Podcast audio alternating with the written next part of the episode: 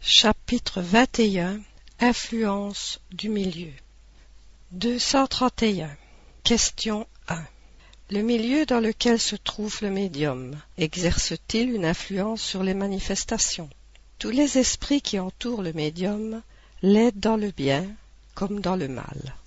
Question 2 Les esprits supérieurs ne peuvent-ils triompher du mauvais vouloir de l'esprit incarné qui leur sert d'interprète et de ceux qui l'entourent? Réponse Oui. Quand ils le jugent utile et selon l'intention de la personne qui s'adresse à eux, nous l'avons déjà dit, les esprits les plus élevés peuvent quelquefois se communiquer par une faveur spéciale, malgré l'imperfection du médium et du milieu. Mais alors ceux-ci y demeurent complètement étrangers. Question 3. Les esprits supérieurs cherchent-ils à ramener les réunions futiles à des idées plus sérieuses? Réponse. Les esprits supérieurs ne vont pas dans les réunions où ils savent que leur présence est inutile. Dans les milieux peu instruits, mais où il y a de la sincérité, nous allons volontiers, quand même, nous n'y trouverions que de médiocres instruments. Mais dans les milieux instruits où l'ironie domine, nous n'allons pas. Là, il faut parler aux yeux et aux oreilles. C'est le rôle des esprits frappeurs et moqueurs.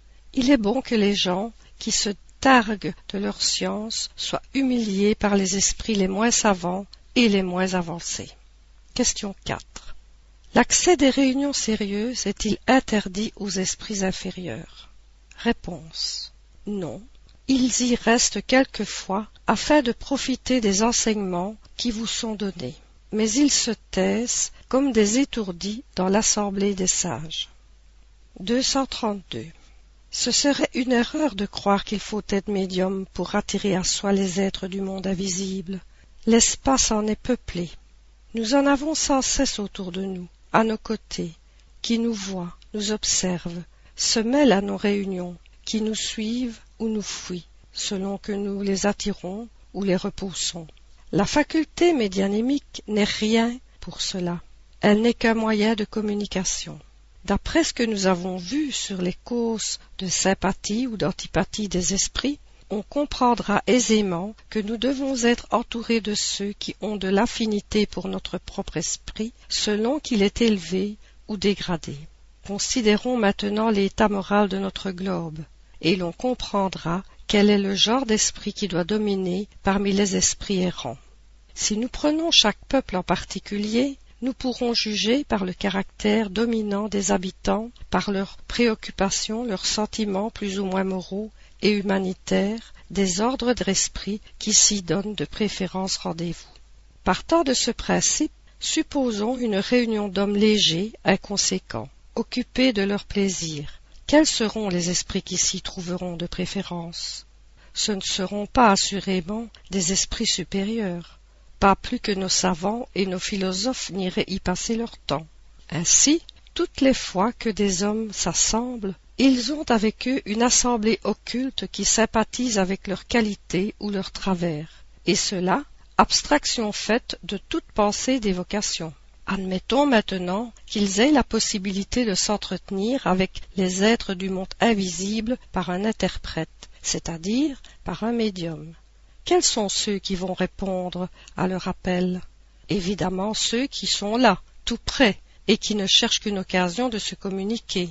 Si dans une assemblée futile on appelle un esprit supérieur, il pourra venir et même faire entendre quelques paroles raisonnables comme un bon pasteur vient au milieu de ses brebis égarées. Mais du moment qu'il ne se voit ni compris ni écouté, il s'en va, comme vous le feriez vous-même à sa place, et les autres ont leur coudée franche. 233. Il ne suffit pas toujours qu'une assemblée soit sérieuse pour avoir des communications d'un ordre élevé. Il y a des gens qui ne rient jamais et dont le cœur n'en est pas plus pur. Or, c'est le cœur surtout qui attire les bons esprits. Aucune condition morale n'exclut les communications spirites, mais si l'on est dans de mauvaises conditions, on cause avec ses pareils, qui ne se font pas faute de nous tromper et souvent caressent nos préjugés. On voit par là l'énorme influence du milieu sur la nature des manifestations intelligentes.